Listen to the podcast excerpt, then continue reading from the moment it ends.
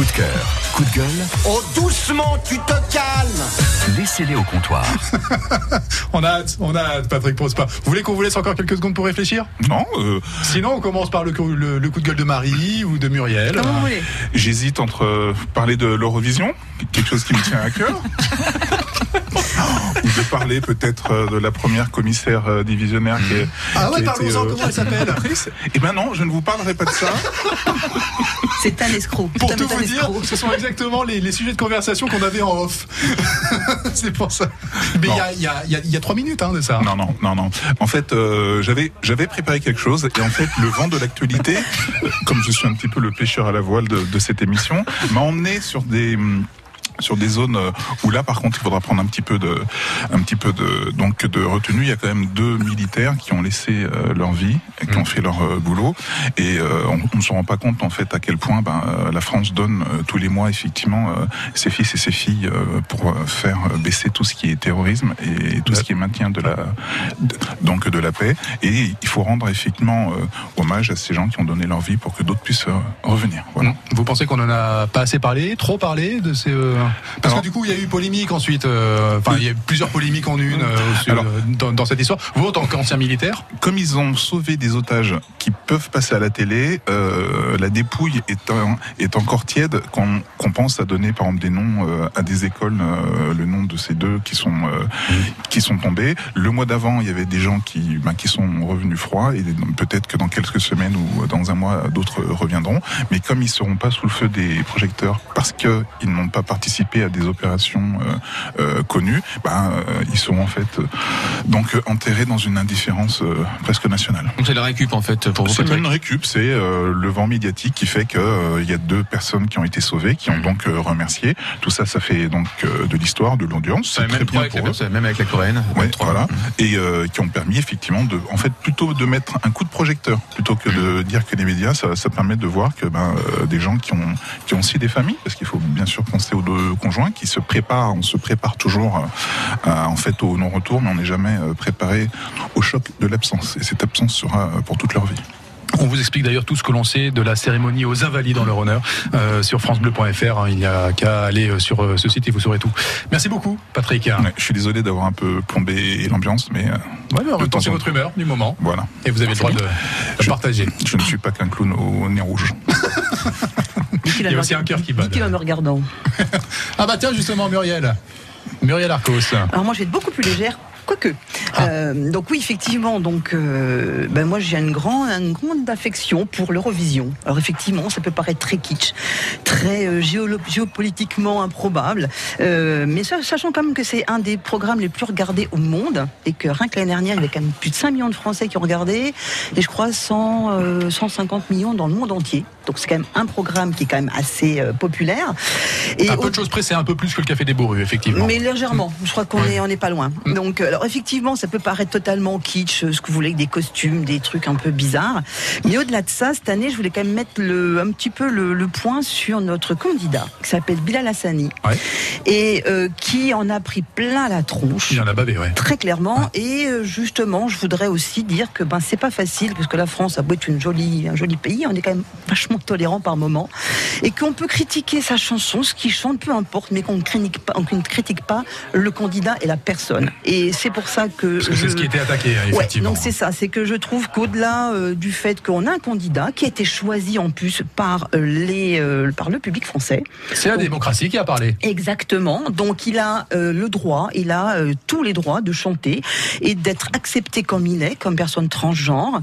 Et sachant que c'est pas la première fois qu'il y a eu des candidats en plus à l'Eurovision, euh, je pense de Dana, je pense Conchita Wurst, ce genre de choses, et que malheureusement ça s'est très bien passé. En plus, euh, Dana à l'époque c'était pour l'Israël, donc c'était euh, voilà, on est d'accord, c'était quand même assez politique aussi.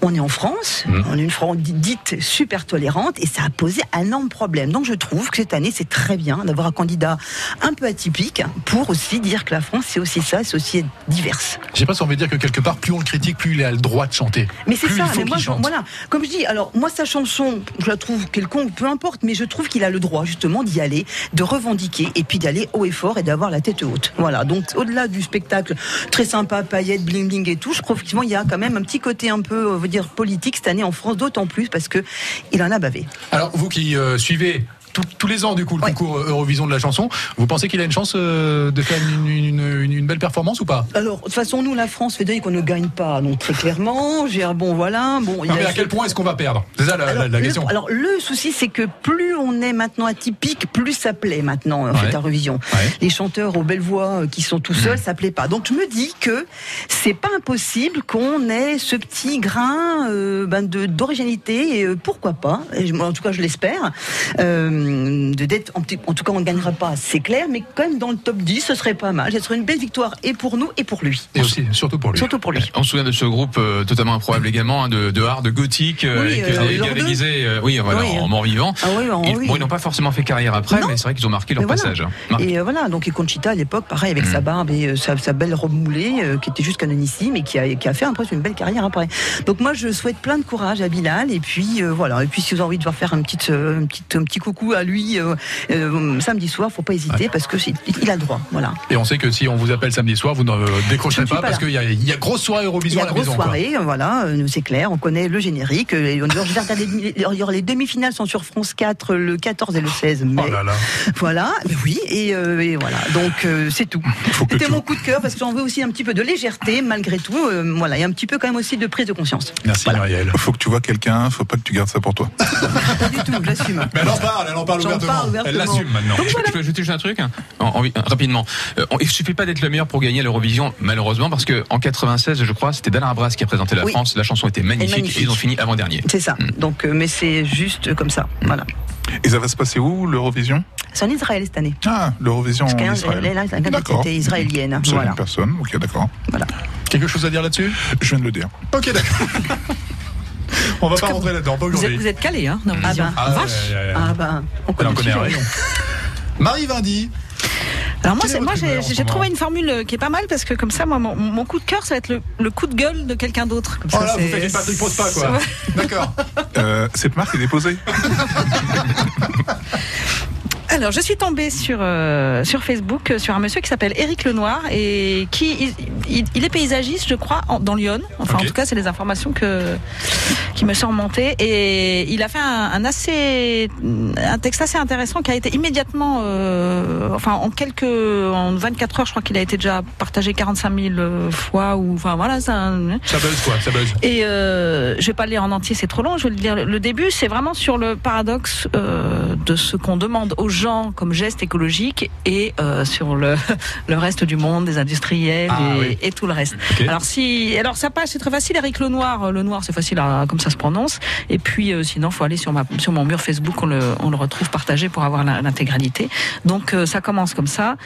On me demande de trier ce que l'on ce que l'on me force à acheter emballé. On me demande d'acheter des ampoules basse consommation et d'éteindre ces ampoules, euh, alors que je vois fleurir partout des écrans publicitaires lumineux qui fonctionnent 24 heures sur 24 et consomment autant qu'une famille. On m'interdit le, glyph- le glyphosate pour ma cour alors que des millions d'hectares sont aspergés sur ma voiture, etc., etc., etc. Donc voilà, il fait une espèce de, de, de, de- de- d'accumulation à l'après-vert de, de toutes ces contradictions euh, sur, euh, sur sur tout et sur l'écologie et sur ce qu'on demande notamment. Parce que comme il est paysagiste je pense qu'il y a aussi quelque chose à, à voir avec l'agriculture. Ouais. donc notamment euh, sur toutes les normes et tout ce qu'on a imposé euh, aux agriculteurs alors que euh, derrière on continue de polluer allègrement avec des cargos avec des avions avec tout ce qu'on veut avec- voilà c'était mon petit coup de cœur coup de gueule Donc c'est à partager, c'est à lire, à C'est à découvrir partager, en tout cas. euh, si on est d'accord voilà. avec ça, euh, sur, sur France, euh, sur, Ben, euh, sur, le- sur Facebook. C'est difficile de pas être d'accord parce que c'est vraiment c'est tout Oui, ce qui est paradoxal. Je disais quoi. que c'était à partager, effectivement, Voilà. si on a envie de le partager, c'était voilà dans ce, dans ce sens-là, mais c'est effectivement peut-être quelque chose qui peut, qui peut nous aider à prendre conscience de pas mal de choses. Merci à tous les trois. Les coups de cœur, les coups de gueule sont à retrouver, à réécouter sur FranceBleu.fr.